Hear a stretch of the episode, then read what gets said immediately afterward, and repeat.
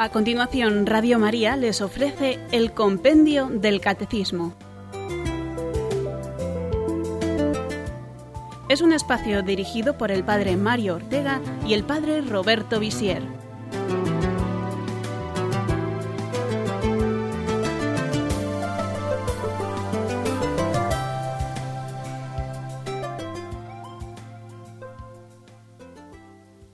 Buenas tardes, queridos amigos oyentes. Bienvenidos a esta edición de hoy de nuestro programa Compendio del Catecismo. Santa Teresa de Lisieux, más conocida como Santa Teresita del Niño Jesús, carmelita francesa, inicia así su autobiografía. A ti, madre querida, quiero confiar la historia de mi alma. El día que me pediste que lo hiciera, pensé que eso disiparía mi corazón al ocuparlo de sí mismo. Pero después Jesús me hizo comprender que obedeciendo con total sencillez le agradaría. Además, sólo pretendo una cosa comenzar a cantar lo que un día repetiré por toda la eternidad las misericordias del Señor. Antes de coger la pluma me he arrodillado ante la imagen de María, la que tantas pruebas nos ha dado de las predilecciones maternales de la Reina del Cielo por nuestra familia, y le he pedido que guíe ella mi mano para que no escriba ni una línea que no sea de su agrado. Luego, abriendo el Evangelio, mis ojos se encontraron con estas palabras. Subió Jesús a una montaña y fue llamando a los que él quiso, y se fueron con él. He ahí el misterio de mi vocación, de mi vida entera, y sobre todo el misterio de los privilegios que Jesús ha querido dispensar a mi alma. Esta autobiografía se titula Historia de un alma, un alma excepcional la de Santa Teresita, considerada la santa más grande de los tiempos modernos, y declarada, pese a su juventud y sencillez, doctora de la Iglesia. Un alma muy grande que vivió en un cuerpo débil y enfermo, pero un cuerpo que resucitará al final de los tiempos con la gloria que corresponde a un alma que amó tanto, y que es modelo para todo cristiano. Queridos amigos, hoy vamos a hablar, entre otras cosas, del alma y del cuerpo, unidos sustancialmente en el hombre, imagen de Dios. Y junto con este tema, hoy comentaremos algunas otras cuestiones básicas de antropología cristiana, a la luz de las preguntas sesenta y siete a la setenta y uno del compendio del Catecismo, y que son las siguientes. ¿Para qué fin ha creado Dios al hombre? ¿Por qué los hombres forman una unidad? ¿De qué manera el cuerpo y el alma forman en el hombre una unidad? ¿Quién da el alma al hombre? ¿Qué relación ha establecido Dios entre el hombre y la mujer?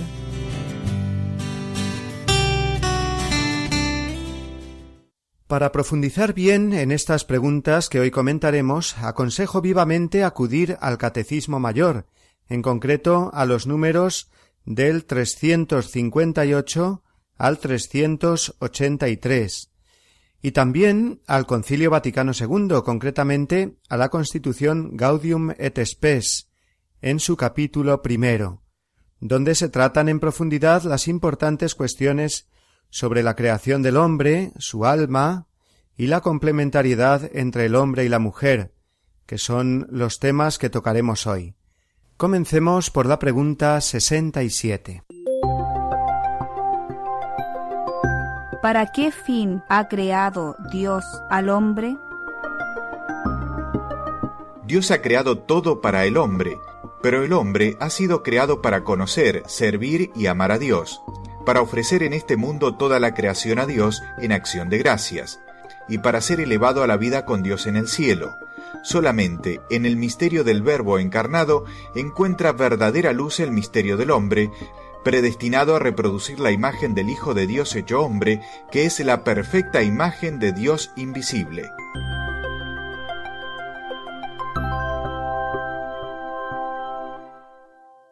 Con esta respuesta la Iglesia nos enseña que la creación entera tiene una finalidad, y en concreto el hombre tiene un fin. La creación entera ha sido creada para el hombre, y el hombre ha sido creado para Dios, para conocerlo, servirlo y amarlo, y así encontrar la felicidad. Sólo en quien es su modelo puede encontrar la imagen su perfecta realización. Así pues, sólo en conocer, servir y amar a Dios puede el hombre encontrar el sentido pleno de su existencia. No lo encontrará sirviendo a las cosas creadas, poniéndose por debajo de ellas y esperando recibir de ellas la felicidad que tanto ansía. No. Ahí está precisamente el engaño y la confusión del pecado, como veremos ya pronto en nuestro comentario. Así hemos escuchado en el número 67 del compendio que el fin del hombre es Dios, ha sido creado para compartir la misma vida de Dios, y para ello Dios ha puesto ante él la maravilla de la creación. Lo ha querido hacer actor, y no sólo espectador, porque es imagen y semejanza del actor con mayúsculas.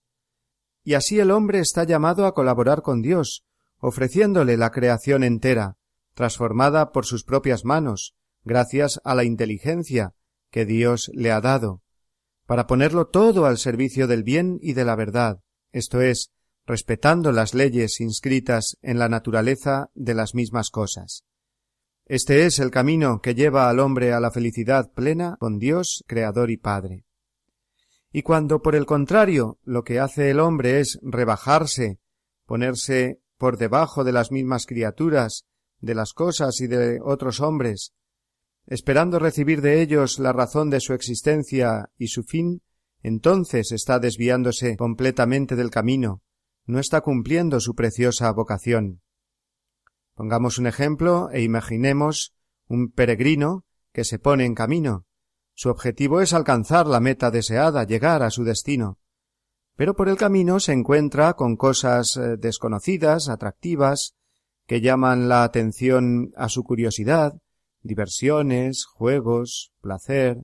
Pronto se olvidará de su fin y prefiere estas cosas al ir avanzando por el dificultoso camino. La consecuencia lógica será que este peregrino no alcanzará su fin, estará perdido, necesitará un guía y salvador. El hombre que no encamina su vida diariamente hacia Dios está perdiendo en el fondo la conciencia de ser imagen y semejanza suya. Se convierte en misterio, oscuridad e incertidumbre para sí mismo. Por eso, esta respuesta del compendio nos vuelve a recordar algo que ya hemos dicho en varias ocasiones en programas anteriores, que sólo en el Verbo encarnado encuentra verdadera luz el misterio del hombre, de modo que el hombre puede contemplar en Jesucristo la perfecta imagen de Dios invisible. Esto está en Gaudium et Spes, recordemos, número 22. Ahora bien, no olvidemos que el hombre no está solo, que Dios lo ha creado como ser social, y que puede y debe salir al encuentro de los demás, con los cuales forma una verdadera unidad, como nos explica ahora el siguiente número del compendio, el número 68. ¿Por qué los hombres forman una unidad? Todos los hombres forman la unidad del género humano por el origen común que viene de Dios. Además, Dios ha creado de un solo principio todo el linaje humano. Finalmente, todos tienen un único Salvador y todos están llamados a compartir la eterna felicidad de Dios.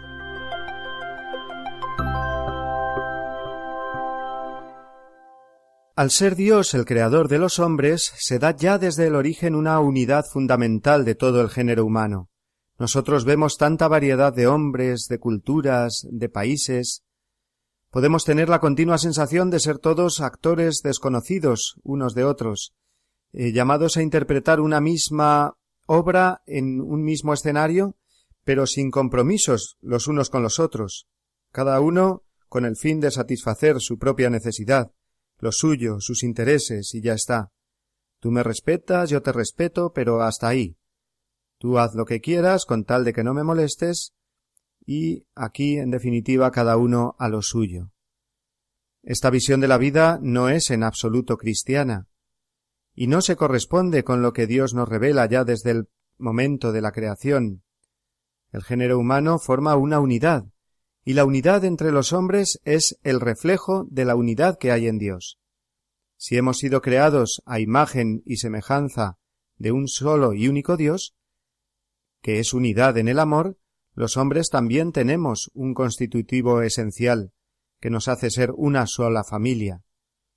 El Papa Pío XII dedicó a esta cuestión unas preciosas palabras que recoge el Catecismo Mayor en el número 360, y dicen así Maravillosa visión que nos hace contemplar el género humano en la unidad de su origen en Dios, en la unidad de su naturaleza, compuesta de igual modo en todos de un cuerpo material y de un alma espiritual, en la unidad de su fin inmediato y de su misión en el mundo, en la unidad de su morada, la tierra, cuyos bienes todos los hombres por derecho natural pueden usar para sostener y desarrollar la vida, en la unidad de su fin sobrenatural, Dios mismo, a quien todos deben tender, en la unidad de los medios para alcanzar ese fin, en la unidad de su rescate realizado para todos por Cristo. Hasta aquí las palabras de Pío XII. Y es que Cristo vino precisamente a recomponer esa unidad original, creacional del género humano. Vino y murió para reunir a los hijos de Dios dispersos, leemos en Juan 11:51, porque una de las consecuencias del pecado es precisamente la división entre los hombres y el enfrentamiento entre ellos. Cristo nos dio además ejemplo con su vida. Él acogió a personas y a pueblos marginados, por ejemplo a los samaritanos. ¿eh? No tenía ningún inconveniente también en atender a cualquier extranjero cuando encontraba fe en realizar cualquier milagro en su favor. Y así eh, lo aprendió la Iglesia, lo aprendieron los apóstoles, y San Pablo dirá Ya no hay judío ni griego, pues todos sois uno en Cristo Jesús. Gálatas 3:28. Así, el cristianismo es la religión de la unidad, visión de unidad, espíritu de fraternidad. Y esto no es sólo teoría, sino que lo podemos ver constantemente en la historia, en nuestro mundo mientras vemos que otras religiones no salen de la tentación de dividir al género humano en estrictos niveles o categorías, por ejemplo, en castas, en el hinduismo, o entre fieles e infieles en el Islam, el cristianismo, sin embargo, es la religión de la unidad de todo el género humano. Y esto, como digo, lo vemos en la práctica. Misioneros presentes en todo el mundo, hasta en países con la mayoría de la población de otra religión, enseñando a todos a ser hermanos, enseñando a no discriminar a nadie, estando al lado de los más desfavorecidos, de los pobres, de los marginados socialmente. También lo vemos en nuestros propios países desarrollados, como en la caridad de la Iglesia todos tienen cabida, sin mirar de qué religión o no religión es. Las cáritas parroquiales y las instituciones benéficas de la Iglesia ayudan a todos por igual. Luego esta unidad del género humano, que es así ya desde la creación, pero que en la redención de Jesucristo fue manifestada plenamente, la Iglesia trata de vivirla y de difundirla en medio del mundo. Pero hemos llegado ahora al momento de hacer una breve pausa musical. Continuamos después.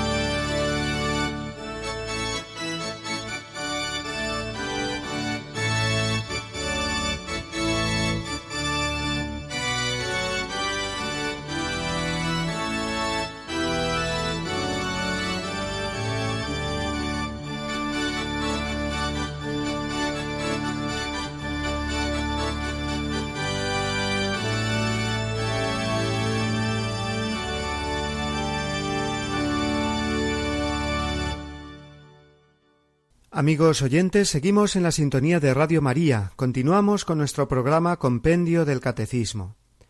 El término alma está presente en muchas culturas y religiones. La revelación bíblica, por su parte, designa muchas veces con este término la misma vida humana, o toda la persona.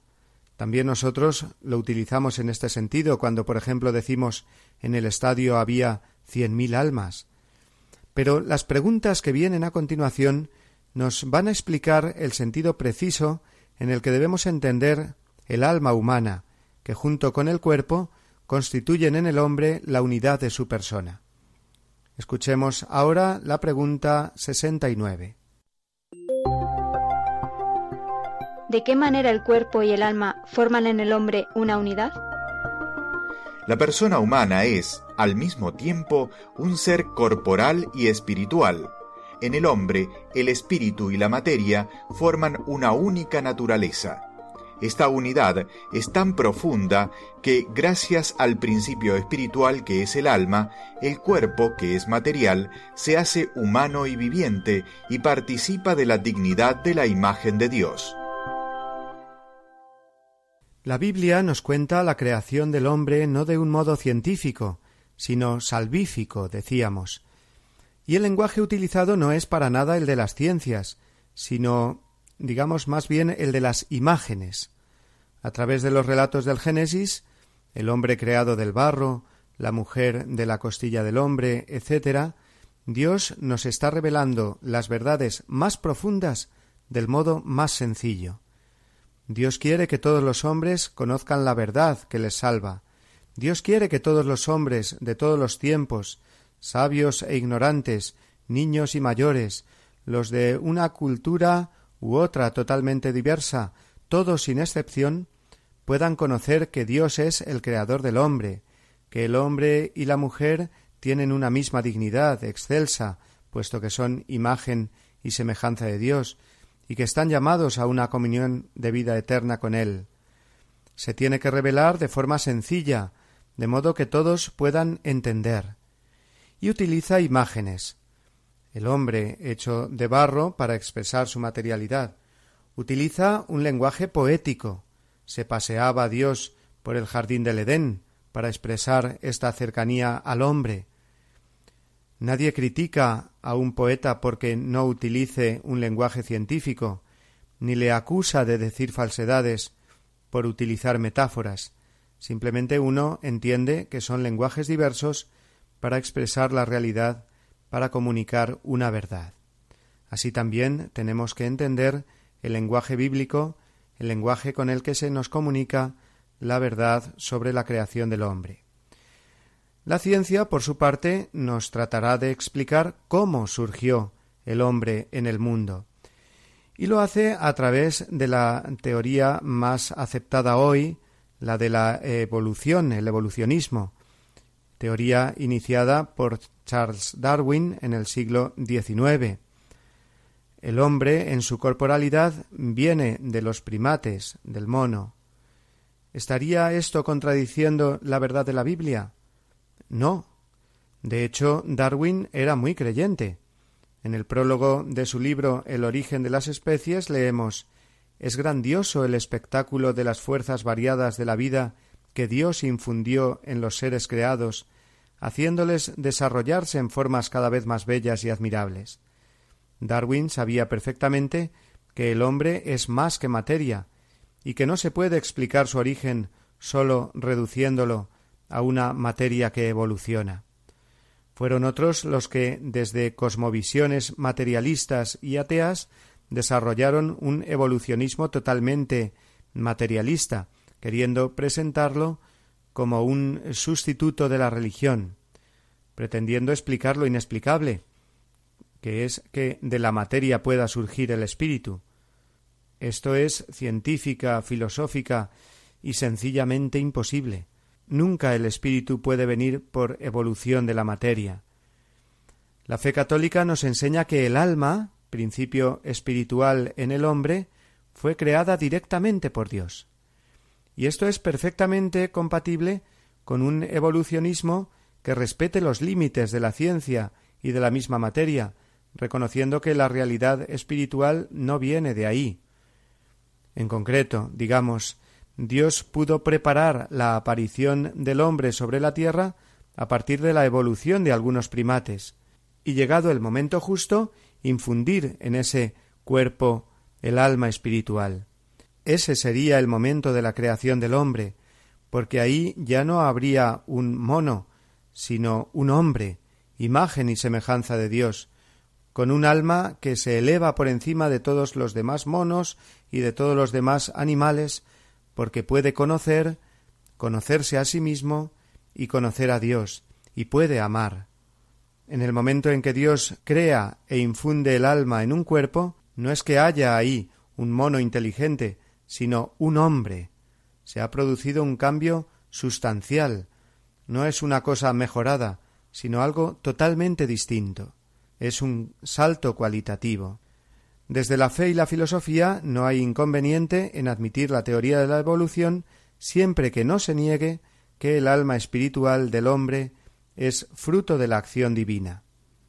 Y por lo tanto, no significará gran cosa que se descubra que los hombres compartimos con los animales la mayor parte de los genes, porque lo que nos hace diversos a ellos no es la composición física, química de nuestra condición material, sino el hecho de que los hombres tenemos un alma y los animales no. Es más, el alma, como coprincipio de ser del hombre, hace que el cuerpo humano tenga una dignidad superior a la de cualquier otro ser creado. Decía Juan Pablo II El cuerpo, y sólo él, es capaz de hacer visible lo que es invisible, lo espiritual y lo divino. Ha sido creado para transferir a la realidad visible del mundo el misterio escondido desde la eternidad en Dios y ser así su signo. Por eso los cristianos no tenemos que caer en una especie de maniqueísmo o dualismo que considera malo el cuerpo y bueno el alma. Es cierto que el hombre tiene que llevar una vida espiritual, es decir, una vida guiada por el espíritu, y tratar de alcanzar en primer lugar los bienes espirituales. El mismo Jesús dijo No temáis a quien pueda matar el cuerpo, pero no puede matar el alma. Mateo 10, 26. Y es cierto también que la vida según el Espíritu me llevará a aceptar renuncias y sacrificios de las cosas que el cuerpo pide para alcanzar la virtud, pero eso no quiere decir que tengamos desprecio al cuerpo, como si fuera un principio malo en nosotros. Leemos a este respecto en la Constitución Gaudium et Spes en el número catorce. Uno en cuerpo y alma, el hombre, por su misma condición corporal, reúne en sí los elementos del mundo material, de tal modo que por medio de él éstos alcanzan su cima y elevan la voz para la libre alabanza del Creador. Por consiguiente, no es lícito al hombre despreciar la vida corporal, sino que por el contrario tiene que considerar su cuerpo bueno y digno de honra, ya que ha sido creado por Dios y que ha de resucitar en el último día. Hasta aquí la cita de Gaudium et Spes. El alma, nos dice la filosofía, es la forma del cuerpo. ¿Qué quiere decir esto? Pues que yo me siento la misma persona aunque mi cuerpo eh, cambie con el tiempo. Todas las células del cuerpo cambian, se regeneran periódicamente, de modo que pasados unos años todos los elementos materiales de mi cuerpo han cambiado. ¿Por qué entonces digo que soy la misma persona? Porque el alma es la forma del cuerpo, es decir, el principio espiritual presente en mí y que me hace ser yo, aunque mi cuerpo vaya cambiando. El alma humana es, además, un alma inteligente, racional, que se diferencia del principio vital propio de los animales, que simplemente hace que éstos se muevan y se guíen por el instinto, lo que podríamos denominar en todo caso, y siguiendo a Aristóteles, un alma sensitiva. El alma humana es espiritual, no se ve. La existencia del alma la conocemos por sus efectos. El alma humana es la base de la vida y de la inteligencia. Si no tuviéramos un alma inteligente, no habría cultura, ni ciencia, ni artes, ni técnica. Sin alma no podríamos progresar, como no progresan los animales. Continuemos hablando del alma, pero hagámoslo ahora a partir de la pregunta setenta. ¿Quién da el alma al hombre?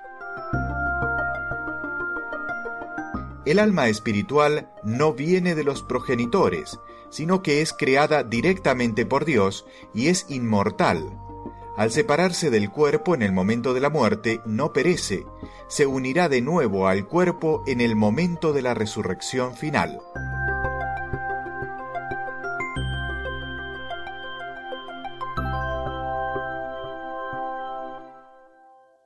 El cuerpo puede venir por evolución, pero no el alma, que es espiritual. ¿Cómo, pues, se unen alma y cuerpo?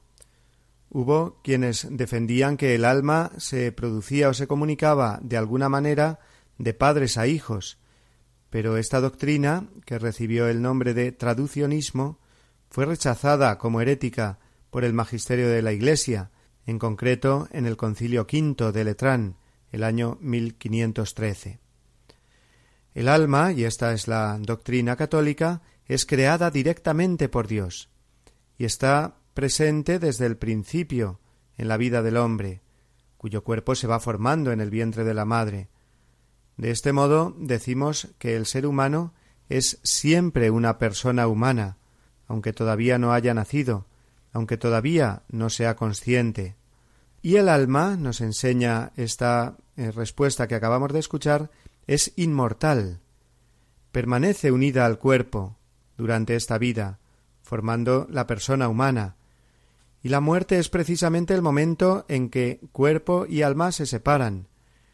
No definitivamente, como explicaremos, pero se separan, de modo que el alma ya no está en un cadáver, llamamos cadáver a ese cuerpo, o restos mortales, pero no persona, porque le falta el alma, que pervive ya en la eternidad, y se unirá al cuerpo, como acabamos de oír en la respuesta del compendio, en el momento de la resurrección final.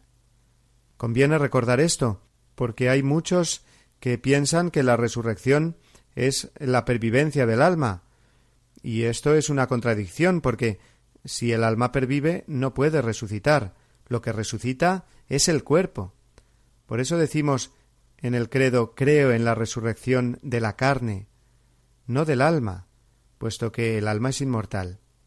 Es el cuerpo el que resucitará al final de los tiempos para unirse de nuevo al alma, puesto que es la persona entera, no sólo su alma, la que está llamada a la vida eterna con Dios.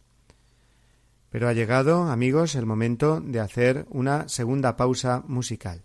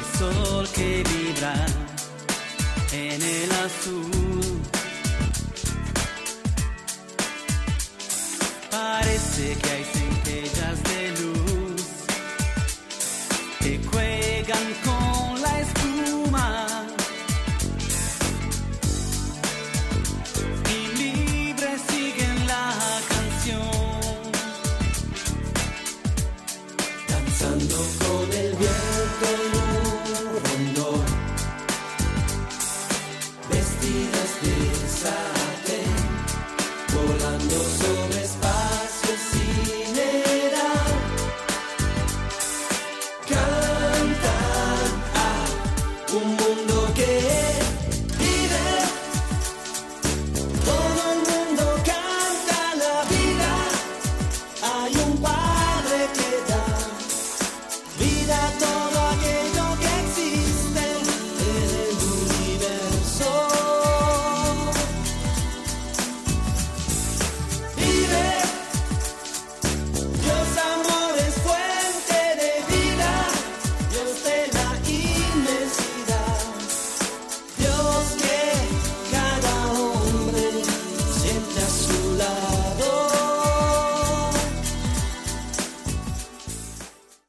Escuchan el programa Compendio del Catecismo.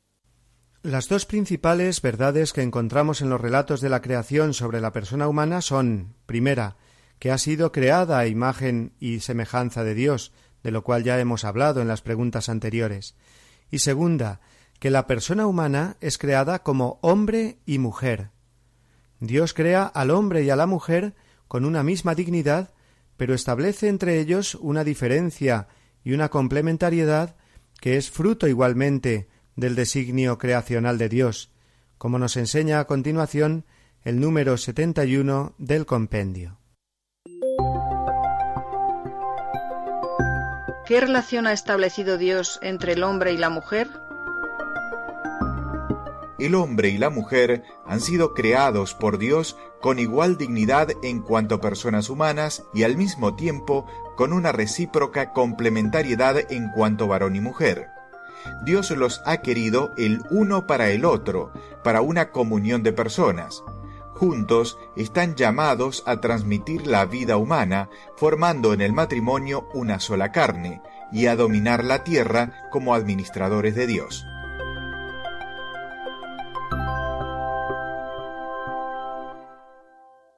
Vivimos en un mundo donde la sexualidad se ha banalizado y desvirtuado de tal modo que cuesta entender muchas veces la verdad revelada sobre la sexualidad humana que la Biblia enseña y la Iglesia nos recuerda. Digo bien, que la Biblia enseña y la Iglesia nos recuerda, porque la Iglesia no se inventa nada. Antes bien, profundiza cada vez más en el significado y valor maravillosos del hecho de que Dios haya creado al ser humano hombre y mujer. Un claro ejemplo de esto son, por ejemplo, las catequesis sobre el amor humano de Juan Pablo II y también su carta Mulieris Dignitatem sobre la dignidad de la mujer. Será sobre este magisterio sobre el que haremos nuestro comentario ahora de la respuesta que acabamos de escuchar. Dice el libro del Génesis capítulo 1 versículo 27 Varón y mujer los creó. El ser humano es ser hombre o ser mujer, es decir, hay una diversidad querida por Dios, que no quita nada a la radical igualdad y común dignidad entre ellos. Ambos son imagen de Dios. La diferenciación sexual no es sólo una cuestión corporal, material, biológica, genital. Al decir que el ser humano es un ser corporal y espiritual a la vez, compuesto de cuerpo y alma, esto quiere decir que su dimensión sexual afecta también al nivel espiritual, a su alma. La mujer tiene, digámoslo así, alma de mujer y el hombre alma de hombre, en el sentido que su psicología, su afectividad, su modo de ver las cosas, sus gustos, sus expectativas son diferentes, las viven de modo diferente hombre y mujer. Y esto es bueno, querido por Dios. Esto no quiere decir en ningún momento desigualdad, simplemente diversidad y complementariedad, justo para expresar mejor la unidad del ser humano y la igualdad de todos, hombres y mujeres. Varón y mujer los creó. Es palabra de Dios, no es palabra humana.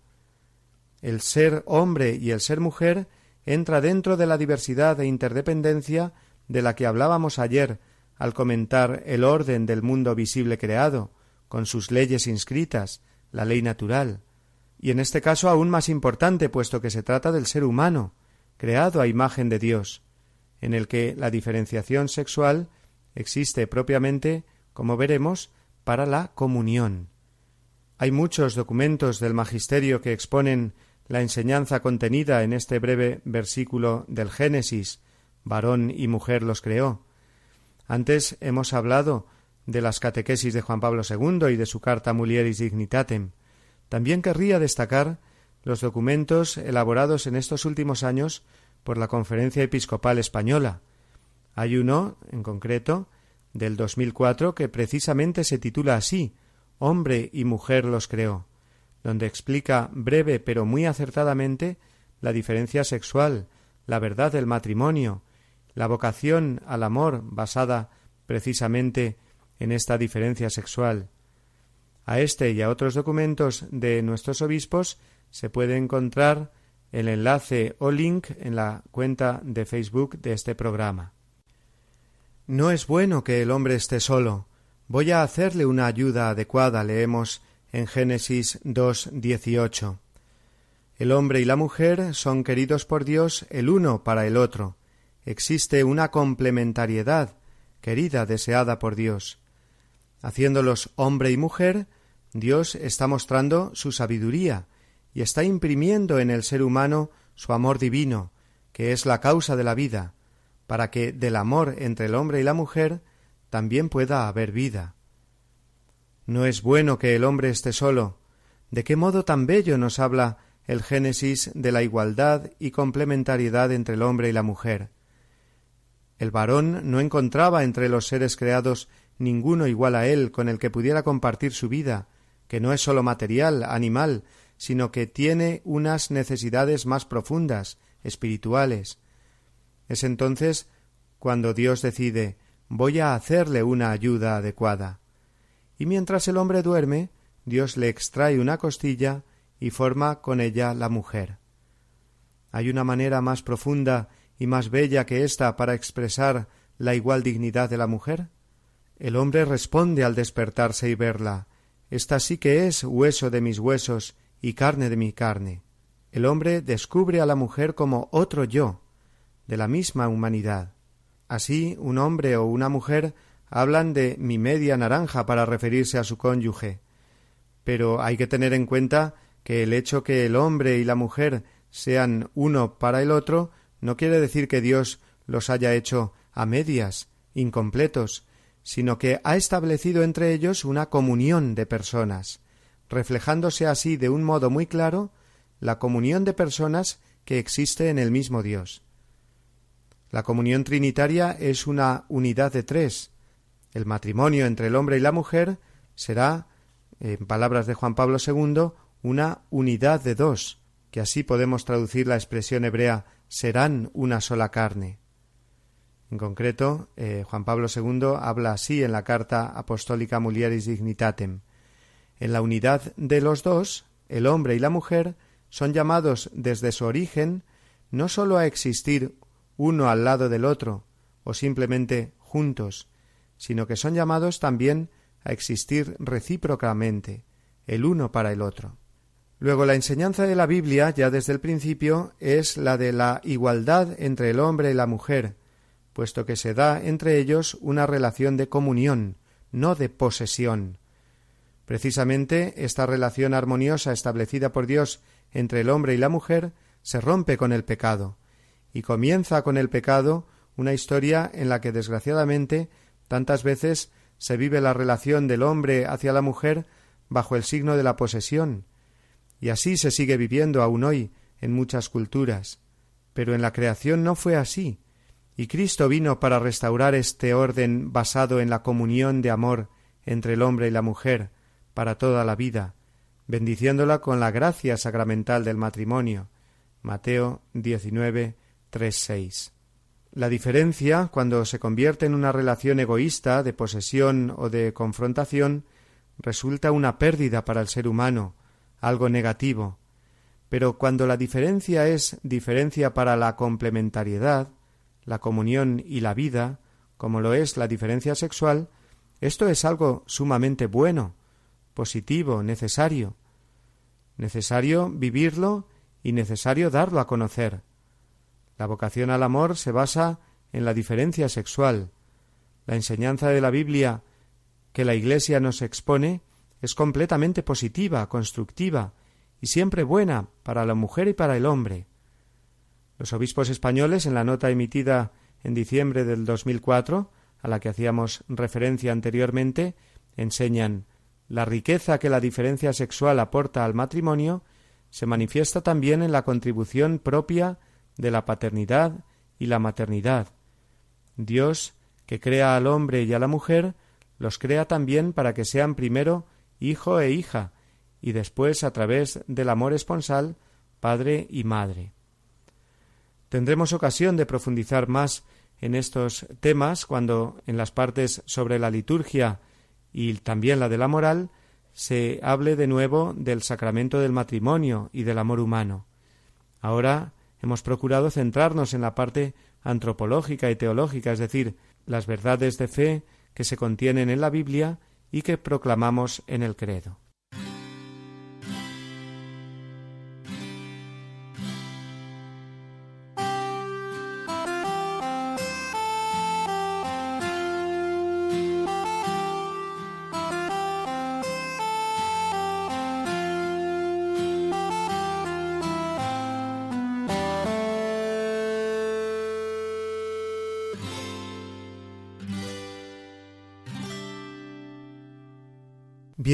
Llegamos al final y después de comentar los números del compendio correspondientes al programa de hoy, antes de dar paso a las preguntas de los oyentes, conviene que entresaquemos algunos puntos que es necesario que recordemos bien, puesto que son fundamentales en nuestra formación cristiana. Primero, Dios ha dispuesto que toda la creación esté al servicio del hombre, pero el hombre ha sido creado para Dios. Solo en él y no en las criaturas podrá encontrar vida y felicidad plenas. El misterio del hombre se ilumina y esclarece en el misterio de Cristo, el Verbo encarnado, perfecta imagen del Padre. Segundo, todo el género humano forma una unidad que encuentra su fundamento en Dios Creador, en la común vocación de todos los hombres a la bienaventuranza eterna y en la fraternidad que están llamados a vivir en este mundo. Tercero, el ser humano está formado de alma y cuerpo. El alma humana es espiritual, racional e inmortal si bien se separa del cuerpo en el momento de la muerte, el día de la resurrección final volverá a unirse al cuerpo por toda la eternidad. Y cuarto, el ser humano ha sido creado por Dios hombre y mujer. Es una diversidad que manifiesta la riqueza de dones que Dios da a cada uno y la complementariedad para ser vivida en el amor que el hombre y la mujer descubren en sus vidas.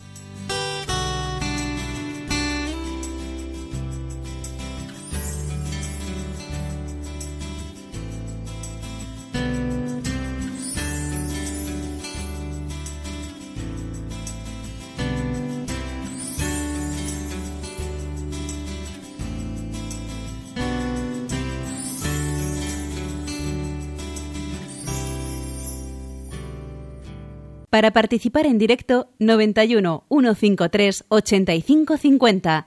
91 153 8550.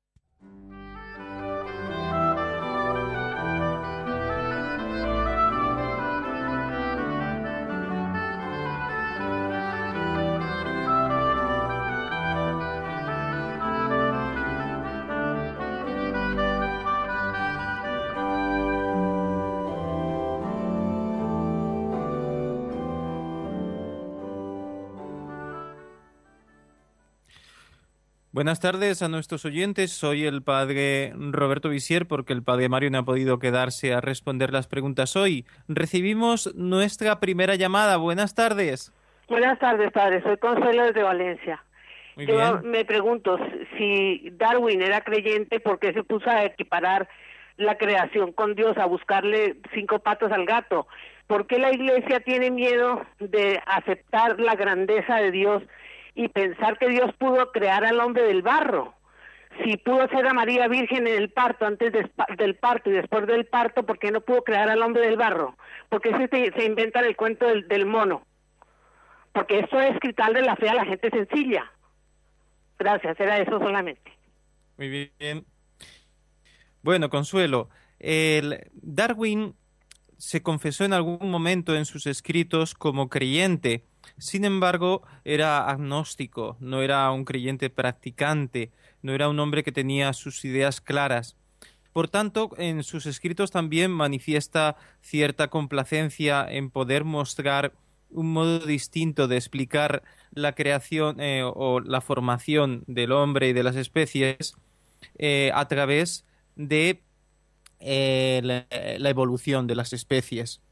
Así que por eso él un poco entra ya en esa beligerancia contra la Iglesia o contra los creyentes, aun cuando en algún momento manifestó que él era creyente y que aceptaba el hecho de la creación. Eh, la fe cristiana y la fe de todos los que confiesan un Dios creador no solamente dice que Dios ha creado el hombre desde eh, una cosa sencilla como el barro, sino más aún decimos que lo ha creado de la nada. Ahora bien, querer eh, interpretar la Biblia, el símbolo del barro, como una explicación total y científica, diciendo, bueno, el Señor con sus manos cogió el barro y lo empezó a moldear, es una imagen antropomórfica, porque Dios no le hace falta con las manos moldear un barro. Eh, él puede utilizar mil modos distintos, para nosotros misteriosos, incluso para la ciencia de hoy es misterioso explicar el origen de la vida o el origen de todo, aunque ya tenga algunas cosas conocidas, conozca muchas cosas que antes no conocía, pero todavía hay muchísimo por explicar. No hace falta decir Dios lo creó de, eh, del barro, basta con confesar que Él lo creó y que lo creó de la nada, porque al principio no había nada y Dios creó todo. Es verdad que no está totalmente probado, ni mucho menos, que el hombre venga del mono, pero eh, tampoco eh, podemos eh, negarlo en el sentido de que tengamos que decir que eso se opone a la fe. A mí tampoco me gusta pensar eso, porque como no está probado, no tengo obligación eh, como persona racional de aceptarlo y decir, bueno, la ciencia lo ha probado, lo acepto. No, no, faltan muchos eslabones, es una cosa que no está en ningún modo totalmente probada. Hay algunos indicios, nada más. Y por tanto, eh, es un poco injusto imponer esto como una ciencia cierta. El hombre viene del mono. Tenemos que ser un poco más abiertos y más claros en, nuestras, en nuestros enunciados científicos. Otra llamada, buenas tardes. Buenas tardes. ¿Sí? ¿Quién, quién Soy llama? María Teresa. María, Teresa, Buenas... Dime. Eh, es que llevo unos días mm, queriendo llamar para mm, preguntar porque no me quedó claro una pregunta que usted contestó, creo, sobre mm. qué diferencia hay entre apostolado y proselitismo. Me pareció que, que decía que el proselitismo no era una defensa de la fe, sino de asuntos particulares.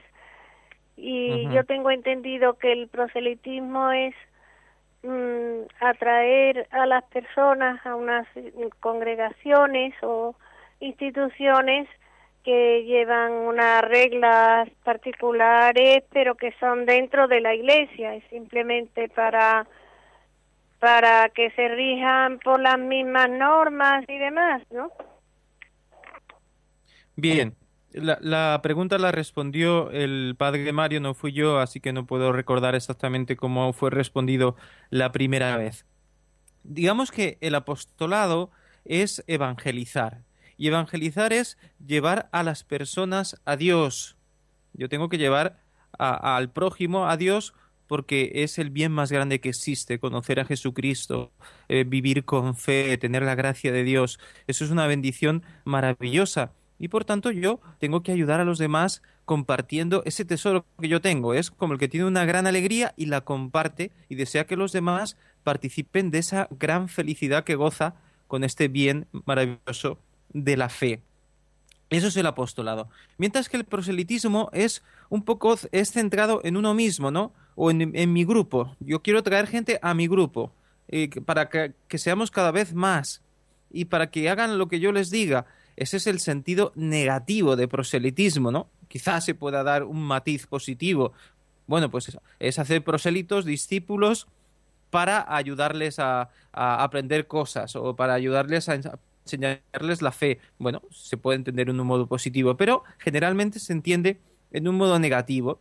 Yo quiero captar a las personas para instrumentalizarlas para mis fines, para mis intereses políticos, para mis intereses económicos, o quizá puedo, puedo poner un argumento religioso, una razón religiosa, pero al final lo que quiero es hacer mi grupo y lo que quiero es eh, explotar a esas personas, sacarles el dinero o, crear una especie de secta, puede ocurrir. Naturalmente en la iglesia eh, no hacemos sectas porque eh, seguimos la, doctrina de la iglesia, somos una comunión de personas que estamos bautizados, que, que, nos guía el Espíritu Santo y tenemos que trabajar por la Iglesia Universal y llevar a todos hacia, Jesucristo. Yo no importo, el que importa es Jesús. Yo paso, el que queda es Cristo.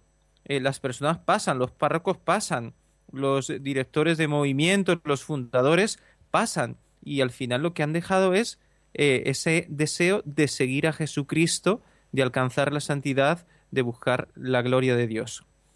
Otra pregunta, buenas tardes. Sí, buenas tardes. Sí, dígame.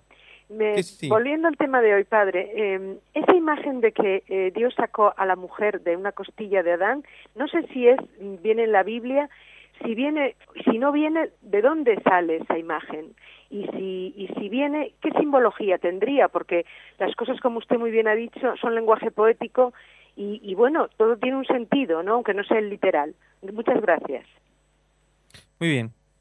Bueno, pues eh, eh, no nos da tiempo a responder muchas más preguntas. Respondemos rápidamente esta pregunta. Es, eh, la Biblia lo dice. La Biblia dice que Adán se durmió, o Dios hizo que Adán se durmiera profundamente, le tomó una costilla y con esa costilla modeló a la mujer. Y cuando Adán la vio, dijo, esta sí que es carne de mi carne, hueso de mi hueso, ¿no? la simbología es muy clara. Mm, Dios no hace un ser mm, apartado de, Adán, hace un, ser distinto, parecido, pero lo saca eh, de la nada, sino que lo hace de la misma carne de Adán para significar que los dos tienen la misma dignidad, pertenecen al género humano. Y por tanto eh, no hay diferencia de dignidad, de rango entre uno y el otro, pero a la vez son distintos porque Dios ha hecho complementario complementarios los sexos, ¿no? La ha hecho distinta para que pueda llenar ese vacío que sentía Adán porque se sentía solo. Veía a los animales que eran muy hermosos, le acompañaban, pero no le daban lo que él necesitaba, ese amor, esa compañía que los seres humanos nos damos los unos a los otros. Así que ese es el sentido de la imagen.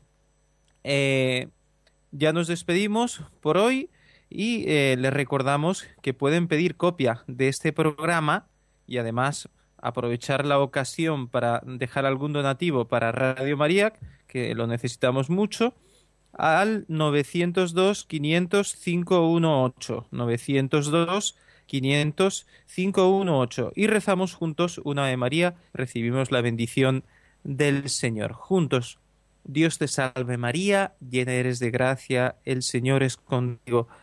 Bendita tú eres entre todas las mujeres y bendito es el fruto de tu vientre, Jesús.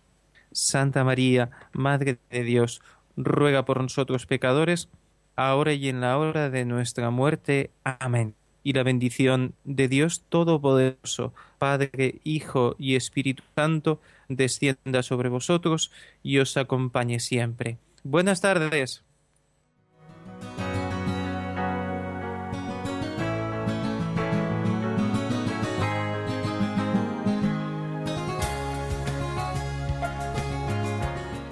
Así concluye el compendio del Catecismo, con el Padre Mario Ortega y el Padre Roberto Visier.